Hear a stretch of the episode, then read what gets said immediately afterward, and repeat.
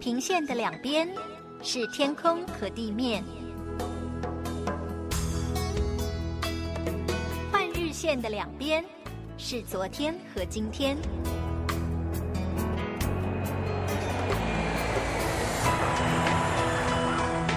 我们在同一个国度，但在不同的地方，超越语言，超越时间，看上帝的爱如何开始，没有结束。国度换日线。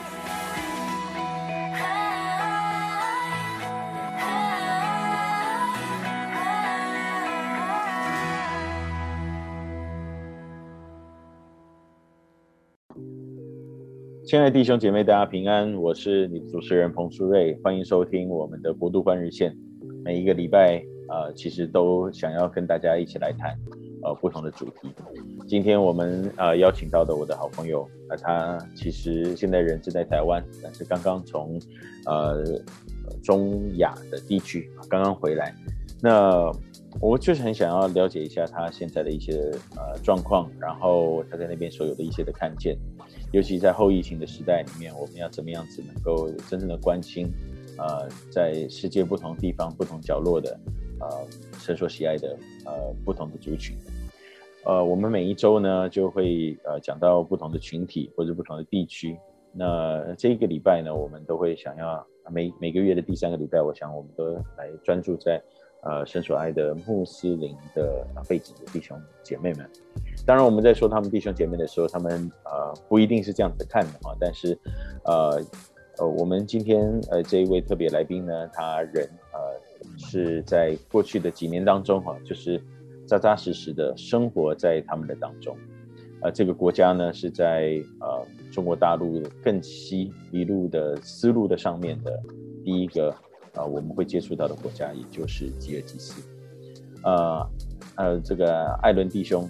，Alan 你好，跟大家来打声招呼吧。呃，各位听众朋友，呃，弟兄姐妹，大家好，我是 Alan。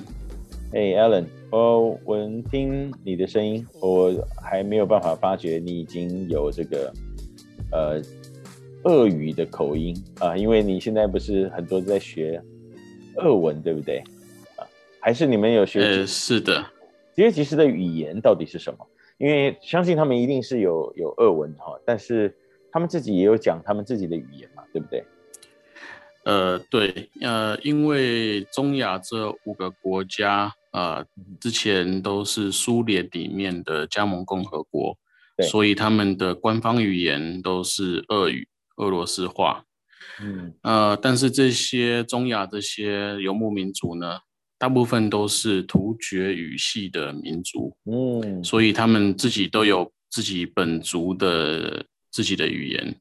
嗯，那他们的语言就是所谓的东突厥语系的语言，跟呃西突厥语系，就是我们现在所知道的土耳其，呃，是有一点类似，但是没办法互通。那东突厥呃语系，我们所熟知的大概就是。呃，新疆的这个维吾尔人，他们就是东突厥语系里面我们大概最熟悉的。对，所以所以这几个国家我们统称叫什么什么斯坦国家，对不对？就什么什么斯坦，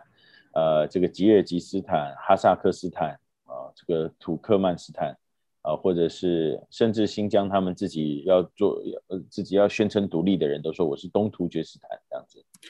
对，所谓的斯坦，在这个突厥语系里面就是土地的意思，就跟英文的，比如说说 Scotland 那个 land，Queensland 那个 land 就是他们的土地的意思，所以他们这个什么什么斯坦就是什么什么人的土地这样。啊，谢谢，也帮我们也帮我们科普一下好不好？因为我们。呃，对于地理的认识和这个国际的认识，大概最多就是，呃，到可能这个中学、高高中，顶多是这种阶段了。如果你大学没有在学这方面的东西的话，大概对这些都认识都比较少。所以，呃，我们对于这些所谓斯坦国家的想象，大概就会停留在我们所认识的这些新疆啊，或者是这样子的土地的面貌啊，或者是它的物产这样子。呃，你既然是在呃这边有生活了一段的时间，你可以跟我们讲一下它的土地的面貌，或者是他们的人的面貌到底是怎么样子的，可以吗？当然我们这些都 Google 得到啊，但是你跟我讲。可能感觉更真实一点。嗯哼，好的。呃，如果我们看着这个新疆的地图，就会呃知道。那我们在国中、高中的地理也有学过。呃，新疆的中间是天山山脉，嗯、天山山脉把把新疆分成北边一个大的盆地，南边一个大的盆地。那这个天山山脉向西边延伸呢，就是进入哈萨克跟吉尔吉斯。所以吉尔吉斯的地形其实跟台湾是类似的，三分之二都是高山。那他们的气候是所谓的高山荒原气候，就是呃温度呃的变化非常的剧烈。夏天的时候白天可能四十多度，但是晚上就会急剧的降到差不多十度左右。那这是夏天。那冬天的话呢，大概呃我们所经历的大概气温都在负十度左右。那呃偶尔会有寒流啊，呃，从北边的西伯利亚下来的时候呢，啊，呃，温度就会降到差不多负二十到负二十五左右。哇，这这哎，我是有经历过这个呃负十度到负二十度当中的那种不同，因为。对我们来说，大部分人来说，就是零度以下就是冷了嘛，哈，就是冷的不得了了，因为基本上就已经要下雪了。但是呢，我们不太了解负十度和负二十度中间的不同，就好像我们我们可以理解说，OK，十度大概是什么概念，二十度什么概念，三十度什么概念，但是到了负数了以后，不就是只是冷而已吗？但是一直到有一次我去了这个。呃，我我我去了美国的中西部了以后，哇，那个冷真的是要命的冷哦，冷的就是负十度和负二十度中间的冷是差非常多的，就是到那种刺骨的那种冷。我不知道你可不可以形容一下，就是那种差别？嗯，比如说我们出门在冬天的时候出门，我们很习惯就是啊，可能外面冷，我们就穿个外套，可能穿一个长大衣就准备要出门。对啊，后来我们才发现，就是我们必须要穿一件防寒裤，就是里面可能是棉的，或者是呃，他们登山的时候会穿的那种防寒裤，然后再穿一件外、啊、外裤。嗯，然后呢，外套呃，我身上就是基本上是洋葱式穿法，因为 进到室内的话都对，都都有室内都有加温，所以室内的温度会差不多在二十度上下。但是，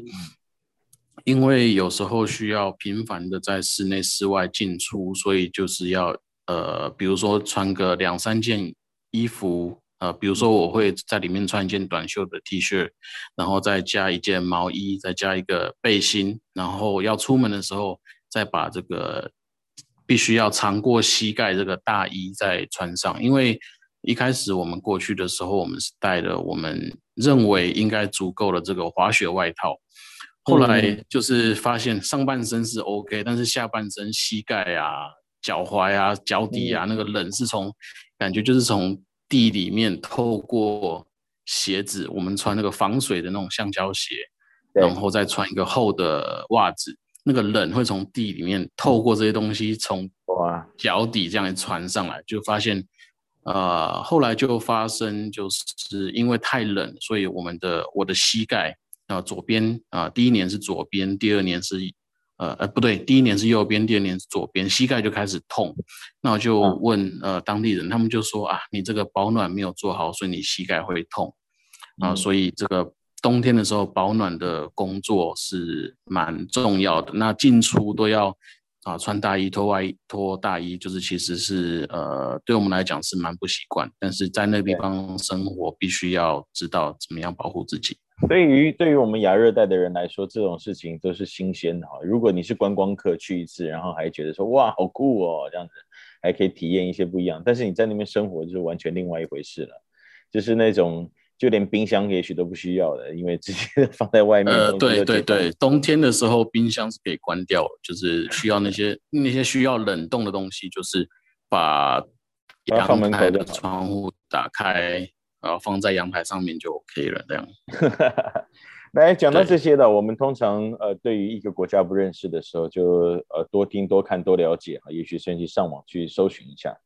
那就是讲讲你们作为这个跨文化工作者的这个生涯的里面啊、呃，这个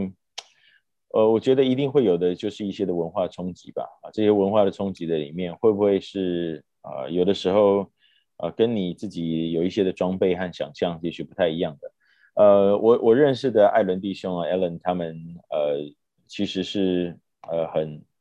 呃，正统的这个神学院训练出来的这个装备的传道人啊，也是在教会里面有很很呃正统的这些的服饰啊。所谓正统的意思就是说，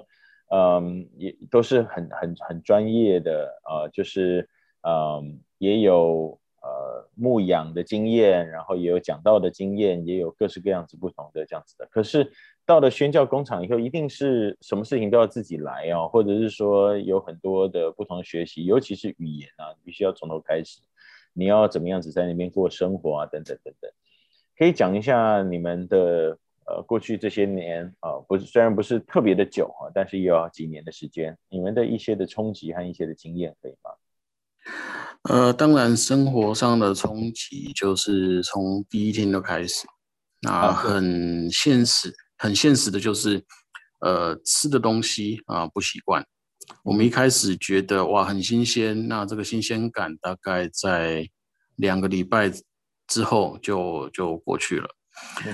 那因为我们一开始过去的时候只有我们夫妻两个人，所以我们大部分的时间都是呃自己煮。那我当我们当然还是会煮我们习惯的，就是呃台湾式的、中式的、亚洲式的这种我们习吃的习惯的东西啊、呃，但是我们也会想要出去，就是探探索一下当地人吃的是些什么东西。对啊，因为对，那因为一开始我们的语言有限，嗯，呃，我们会比较倾向去找那些。菜单上面有图片的这些餐厅去试试看，对，那试了几次之后，发现呢，哎，怎么好像都差不多？我们就开始去尝试去一些更一些更本土、一些比较少观光客会去的这种地方。那因为语言有限，菜单上面的俄文我们也看不懂，我们就开始，我们就想说啊，反正要探索尝鲜，我们就随便吃吃看。看看来的东西是什么，我 们就呃学习吃这样子。那后来去了几次，发现我们嗯不管怎么样随便来乱指哈，来的东西都差不多。原来原来是他们呃的在食物方面的变化其实不太大。对啊，可能一个餐厅它的他们那边有呃拉有一种。料理叫 lakman，就是呃所谓的面类的料理，可能是汤面，可能是炒面。那一家餐厅可能十几二十种，嗯，lakman 可以让你选，那选了十几二十种，呃，我们试了很多种之后，后来慢慢可以看得懂之后，才发现，呃，虽然说是十几二十种拉面，但是其实就是两三种，就是辣的跟不辣的。啊 然后它的肉是牛肉还是羊肉还是鸡肉？大概就是这、uh, 这几种组合。青椒炒肉丝或青椒炒牛肉，青椒的就是这个炒跟个对对对对对对，可能就是 有没有番茄就多一种变化，有没有 什么东西多一种变化，所以以为很多种选择，但其实没有，就这几种。啊，所以饮食是一件东西，那还有别的吗？那我我想最困难的应该是语言吧，因为。你要先看得懂那种字，所以现在你学的是俄文嘛，对不对？对，我们现在是学俄文。那俄文，呃，说老实话，真的是蛮难的。那 我不晓得大家有没有，呃，念圣经的时候想要去探究一下它原文到底怎么说？啊，对。那如果你有探究过的话，那新约就是希腊文，旧约就是希伯来文，加一点点亚兰文。那呃，我们在神学院里面的时候就。我想很多传道人都经历过啊，那个希腊文真的是会要命。那我们现在学了一段时间的俄文之后，才发现，那希腊文真的真的还好啊。对，呃，希腊文四个格变式，俄文有七个，感谢主有一个现在比较少用，所以事实上是六个。那一个句子里面如果十几个字，呃，嗯，可能十几个字，因为他们的字典里面只有只会收录那些圆形的字，就是那些变形的字都不会找到，所以一个句子里面可能十几个字，你可能顶多一个字或两个字原呃字典里面找得到啊，真的啊？还有这种？比如说，对，比如说我们的英文可能比较长字的变化就在字尾。那字首偶尔会有一些变化，但是二文可能字首字尾都会变，中间也会变。那它的三个如果都变，我就不认识它了。啊，这个时候，这时候老师就会大发发脾气，你不是学过了吗？我什么都忘记。哦，对，这个很复杂。可是我学语言也有很多种不同的方法，有没有那种就是菜市场学的方法呢？就是说，因为也有正统学学校的那种方式，但是也有，就好像人家说中文很难，可是我看到很多人呢学来跑来学中文，最后他都还很快就可以讲，但是他的读当然就是慢慢的，但是讲的话很快。是，那你们的经验是怎么样？啊、呃，我们原本的想法是，哎，看看有没有那种菜市场俄文可以学，就是听得懂就好。对，然后呃，但是很多的前辈都告诉我们。呃，在很多语言里面也许行得通，但是在俄语这是行不通的，欸、因为因为我讲的格变式如果讲不对，那可能就是变成另外一个意思。呃，我讲一个例子来讲好了，嗯，我们在吉尔吉斯那边最怕就是碰到警察，因为这边的警察就是 呃贪污啊、索贿啊，各各式各样的事情，哦、对，很黑，所以我们最怕碰到警察。那因为碰到警察太多次了，后来我就想，我要告诉警察，我不是有钱人，你不要一直想来找我，在我身上挖钱。所以我就去，呃，呃，用这个 Google 翻译，我就翻译了这句话，就是我没有钱，我没有钱给你。嗯，我就把这句话背起来了。然后后来有一次又被警察拦下来的时候，我就告诉他这句话，他听了之后更生气，就是整个头上的青筋都都爆出来了。那我也不晓得怎么回事。那过了好几个礼拜之后，我们因为我们每每个礼拜基本基本上每天都在在学俄文。过了好几个礼拜之后，我们才赫然发现，我讲的那句话字面上是我没有钱给你，嗯，但是它真正的意思就是我有钱，但是我不给你。对，所以就是。这种字面上的意思跟它真正的含义是在俄文里面的这个差距，有时候是甚至是相反的。这种例子太多了。哇，那你可能因为这样子，我就可能看不到你了。你就是生命有危险的。要是真的遇到 mafia 的话，哇！啊，是的，对对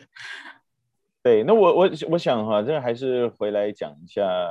呃，我自己呃比较好奇的一个过程啊，这个过程当然是跟我认识的你很有关系哈。你自己呃过去长大的历程里面，有在海外能够读书求学，然后回来台湾，然后神也呼召你们啊，你你们家啊成为呃服侍神的传道人这样子。那那对于宣教的这件事情，或者是要传福音到所谓的未得之民的族群，尤其是困难的地方啊，就是所谓的困不困难，当然每个地方都困难啊，但是所谓的困难是都是对自己来说的困难啊，就是你必须要跨越，你必须要信心生活，你必须要学习新的语言啊，然后来到呃穆斯林的国家啊，或者是这个整个大环境的里面，那一定是有一个 journey 吧，啊，一定是有一个旅程。那这个旅程的话，我想。可不可以跟大家稍微分享一下？那还是本来就是这样子哦。我小时候就有这样子的梦想，这样。呃，从小时候说起的话，呃，我曾经在差不多国中的那个年纪的时候做过一个祷告。那个时候参加了一个特别的聚会，就是突然就很有感动，我就祷告说：“上帝啊，啊、呃，我希望可以被你使用。你要我去哪里？你要我做什么？我就去。”这个祷告祷告完我就忘了，一直到我快要三十岁的时候，那个时候我回来台湾在，呃大学工作，那嗯突然就发现，哎，啊、呃，现在我在台湾的这个教会啊，好好喜欢这个教会。我想，我就是觉得啊，如果能在这个地方俯视神，是一件呃令人非常呃满足、令人非常愉快、令人非常快乐的一件事情。那这个时候，上帝就让我想起来了，我曾经做过这个祷告。那呃，有一个中间有一段时间。呃，没有讲是我，其实我大概在呃十十八岁左右，十七十八岁左右，就慢慢的就其实跟呃上帝的关系就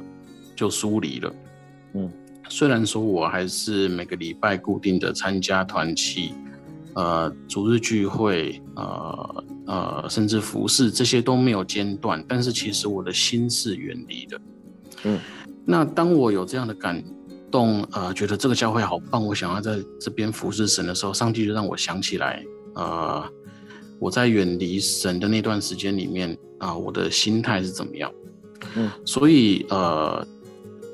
当我自己产生这样的感动的时候，我就很有罪恶感。罪恶感就是怎么，呃，我觉得教会不好的时候，我，呃，我觉得，嗯，不想要。嗯，服侍神的时候，我就离远远的。虽然说我人还是在那边，但是我的心是离得远远的。嗯，那怎么好像教会好的时候，我就想要回来服侍神呢？所以我就很有罪恶感，因为我知道这个其实是不好的一种心态，就好像我简我简简单的呃来来那呃不好的难的我就闪远远。对，那啊。有这个罪恶感之后呢，呃，有一天在祷告的时候，上帝就给我一个感动，就是呃，让我知道我有这个感动，不是要让我留在这个地方，而是要把我拆派出去。嗯，啊，这个时候我心里面就觉得好像得到一个释放，就是啊，原来我这个感动，呃，不见得是要留在这边，可能是要去哪里。那那个时候也不知道要去哪里，那。嗯，就有这感动嘛，就开始呃，我就开始自己想啊，那我需要做些什么事情啊？也许需要收装备干嘛的？那我第一个就是先跟呃我的牧师谈，那他问了我好几个问题，问我的呼召是什么啦，意向是什么了，我的计划是什么？我发现全部都答不上来。嗯，那那个同时呢，那个时候我也跟我的我的父亲呃讲了这件事情，他。问了几乎几个几乎一模一样的问题，我也全部都答不上来。嗯，我就想说啊，原来我只是，呃，是不是我只是呃自己一腔热血啊？其实这个感动到底是不是上帝来的，我也不是那么清楚。嗯，那我的牧师那个时候就叫我啊，呃，既然你不清楚嘛，那就回家继续祷告。那我的牧师就跟主任牧师约了，那我就很忐忑，因为我预想他又会问很多问题。呃，我又答不出来啊、但是，呃，那个时候我主任牧师连我是哪一个都还不清楚。但是没想到他见到我的时候，他第一个问题就是问啊，你什么时候要辞职？要什么时候要去考神学院？啊，这个就是我觉得对我来讲，就是上帝给我开的第一道门。那之后就是很多的门，就是一道一道的打开。当我踏出脚步的时候。啊、呃，就感觉就有上帝的指引，甚至是呃，当我慢慢的清楚知道上帝要我去中亚，要去接祭司的时候，呃，隔隔几个礼拜就听到一个消息，是一个外国的差会来台湾设办公室，啊，这个差会的负责人之前就是在接祭司服呃服侍的宣教师士这样，嗯，所以是一步一步的这样走出来，那。嗯、呃，有没有挑战呢？当然有啊、呃！我的太太是呃第一代基督徒啊、呃，要让她啊、呃、愿意一起走这条路，要让她家人也接受，其实也不是一个很容易的事情啊、呃。但是呃，我们的领受，我们的到现在，我们往回头看，我们的结论就是，嗯，上帝的呼召在那边。但是，当我们愿意去回应的时候，上帝就给我们开路，也解决我们呃遇到的难题。嗯，来讲讲吉尔吉斯人吧。你在那边现在有呃一段时间了，讲讲他们对于信仰是怎么样子的态度啊？嗯，当然不能 generalize，就好像你说台湾人对信仰的态度是什么？那其实也很难说哈，因为呃有这种传统民间信仰啊，有这个呃基督徒啊，有不同的族群的背景的，有原住民怎么样看信仰，有这个客家人怎么看信仰。嗯、但是如果你能呃让我们来了解一下你所面对的呃这个这些人，不管从主观意识来讲，或者是客观的来看的话，嗯，呃，这样子的一个光景。吉尔吉斯这国家，其实在中亚、中东、北非的这些穆斯林国家里面，算是比较特别的一个。嗯哼。呃，因为呃，吉尔吉斯的政府是所谓的民主制度的政府，它不是，它的宪法是三权分立的宪法。嗯，呃，中亚的这些斯坦国家，还有中东这些国家，基本上呃百分之九十以上，他们的宪法都是所谓的伊斯兰教法，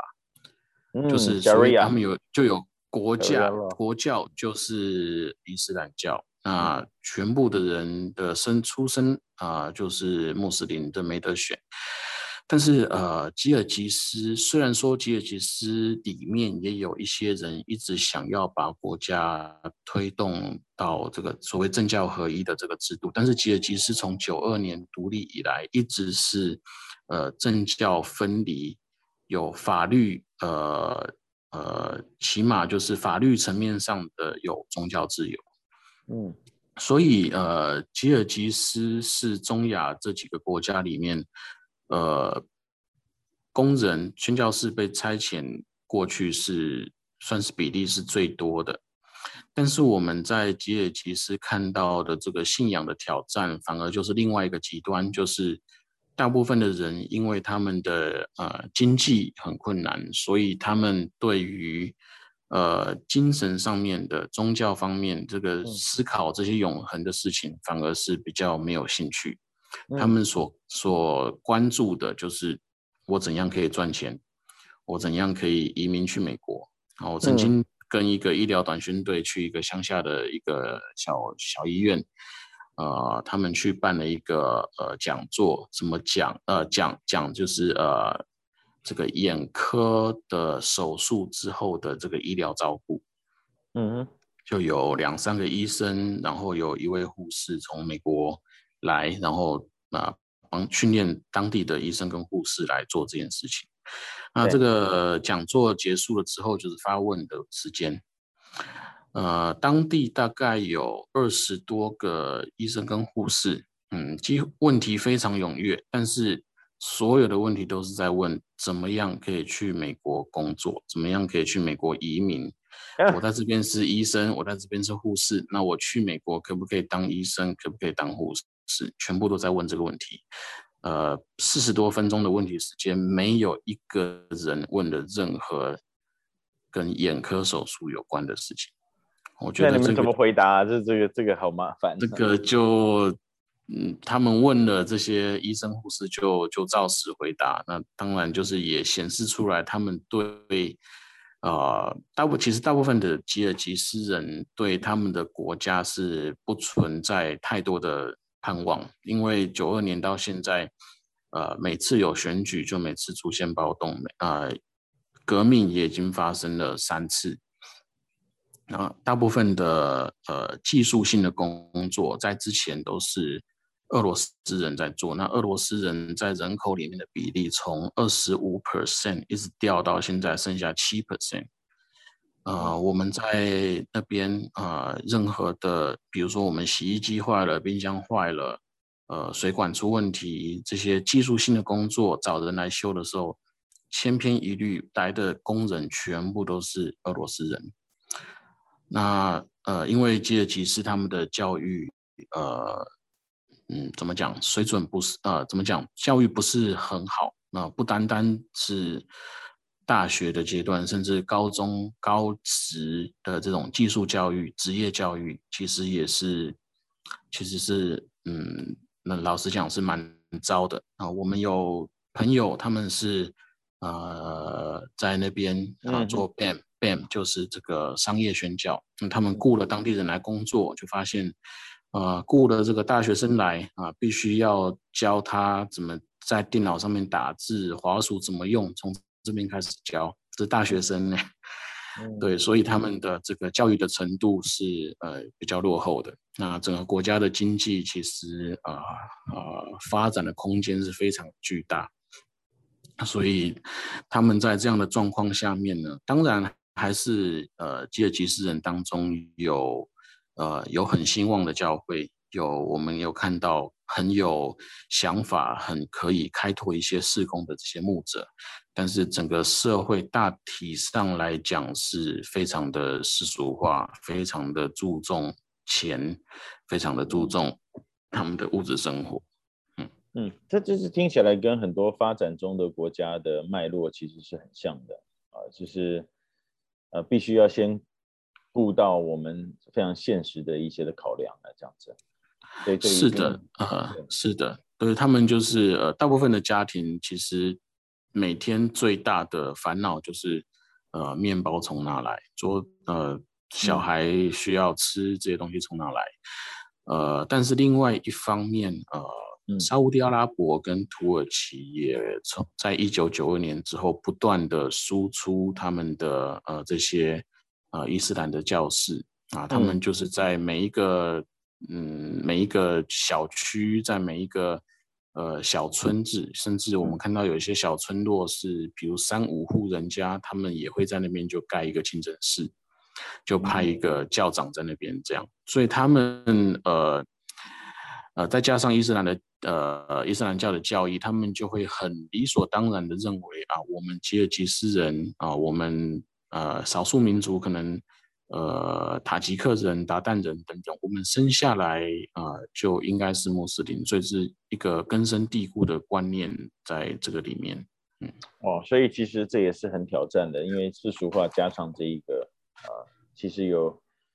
很多错综复杂的一些东西。我想最后有一个东西，我特别的想要问你，你对你觉得哈、哦，呃，在这样子的地方要怎么样子，呃？做一个呃福音的传递者，意思就是说啊，因为呃传福音也有很多种方法哈，然后比如说你在街上敲锣打鼓啊，然后你告诉大家这个信耶稣得永生啊，开的车哈，现在我们也在呃街头上也看得到这种 这个赶赶快信耶稣，要不然这个地狱天国就近了这样子，那。还是有很多在这些穆斯林的国家里面，必须还是要非常的低调，或者是啊、甚至要用一些社会福利的方式，或者是啊、你们现在啊、应该也有很多的接触，是在做所谓的、专业的宣教、营商的宣教这种方式。那呃，你觉得我们不要讲说有不有效了，或者说你自己的感动，或者你们的路径会是什么？呃，我们所看到的就是，的确是有一些呃团体，他们用这个所谓的敲锣打鼓，在街上发单张的这个方式在，在那边传福音。呃，三四十年前就有，甚至甚至呃，现在偶尔还是会听说，还是会听到。嗯，那这样子的方式，当然就是在这些在我们自己身处的这种自由的国家，在开放的国家是没有问题的。但是在呃穆斯林国家，嗯，穆斯林啊、这个族群跟我们呃呃有一点就是啊、他们非常注重别人怎么看待他们。非常非常的注重别人怎么看待他们，就是甚至在别人发表任何意见之前，他自己就会想啊，我这样做的话，我的邻居、我的朋友、我的家人会怎么看我？OK，所以呃，因为这个原因，我们就发现了，就是当我们要对人啊，当我们跟某个个人或者是某两三个人建立了很好的关系之后，可以。传福音的，他们对我们的信仰有兴趣，他们问的问题，然后问我们到底信的跟他们所信的有什么不一样的时候，因为前面讲的这个，呃，注重非常 care 别人怎么看的这个这个心里面深层的这个想法，会造成就是，比如说，当现场有两三个本地人在这边，那我对我对他们讲了我的信仰是什么的时候，他为了不要让别人以为他接受了我讲的，他会很主动、很自动的期待，就是。呃，说他在呃清真寺里面所学到的是怎样啊、他所学到跟我所说的呃有什么不地方是不一样？所以他们是，他必须，他就必须要表现出来，他是对的，我外来，我这个外来者是不对的。就算他自己本身不这样想，他也必须要这么做，因为他如果不这么，对他们如果不这么做的话，呃，就是呃。他自己会先设想，当然这种事情是有发生过，就是别人会认为啊，他就接受我说的。所以我们发现在，在呃穆斯林的群体里面要传福音啊、呃，如果是有两个或以上的这个呃穆斯林在场的话，几乎都是无效，就是只能一对一，因为他们有一句话说，呃，几个穆斯林在一起的时候，他们都是穆斯林。但是一个穆斯林他自己单独一个人的时候，他就不一定是穆斯林。嗯，所以这是一个很强烈的，甚至不是穆斯林的文化而已，这是一个 shame and honor culture，就是这个这个这个文化底蕴是这个样子的，是荣辱的。是的，对对对。哎，所以你你们现在呃。不要讲说怎么样传福音啦，那就是你怎么样子在那边留下来，或者是有一些贡献，那也是用你的专业吧，应该是这样子，因为你不是到那边开教会的。哎，是因为呃，到那边开教会，这基本上是呃，在二零零四年之前是有可能的事情，但是二零零四年之后啊，呃，这件事情变得几乎不可能。那我们就是必须要透过我们的专业去那边啊、呃、服侍这些穆斯林。那呃有其他国家、其他机构过去的呃工人，他们在那边啊、呃、长期的跟这些农夫啊、呃、有接触，呃把这些农业技术啊、呃、带给他们，帮助他们呃呃家庭可以得到温饱。那很多的人。就因为这样子接触到接触到了这些信耶稣的这些外国人，他们很多很多农夫是他们这一辈子第一次，呃，听听说过耶稣说了什么话，耶稣做了什么事。嗯，那我们到那边呢，呃，有一部分其实是大部分就是接续这样子的工作，继续的帮助他们发展这些农业的技术，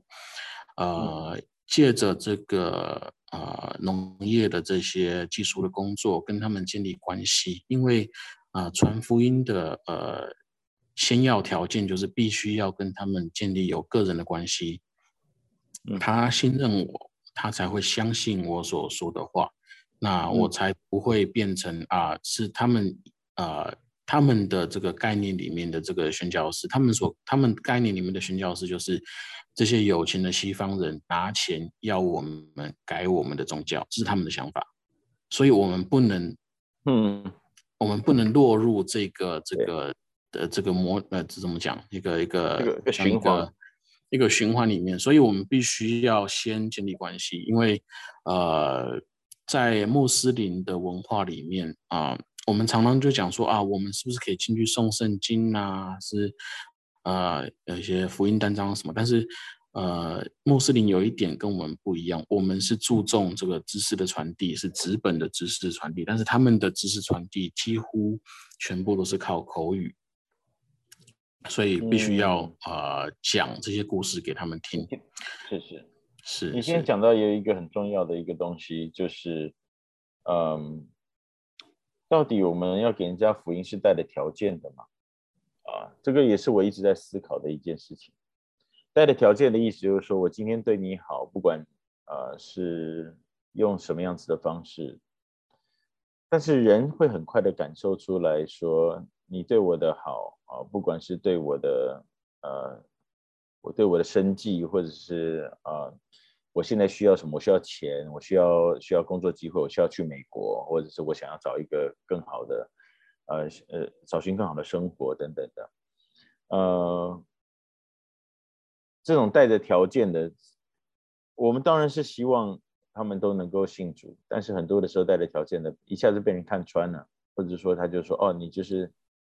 这样子的，那这怎么办呢？或者是说我其实我自己也在思考这件事情，因为听了很多的见证或什么的，常常会最后会回来到这个点，这是也蛮大的，这是一种对于传福音者的一个很大的试探，因为它是一种所谓的 shortcut 的一种一种捷径吧，或者是一种很有效的一种方式，因为就好像我们自己身处的文本，呃，长大的过去的历史当中，我们教会的成立可能也都是因为这样子。呃，就是有钱的西方的呃教派或者是宣教士啊、带的一些的资源给我们啊、所以呀，嗯，关于这一点，那呃，我们必须要承认一点，就是承认一个事实，就是我们在我们自己的国家，我们在台湾。我们可能都不算是很有钱的人，我们可能你的薪水就是二十 K、二十二 K、二十四 K，你真的不是有钱人，你真的可能是月光族。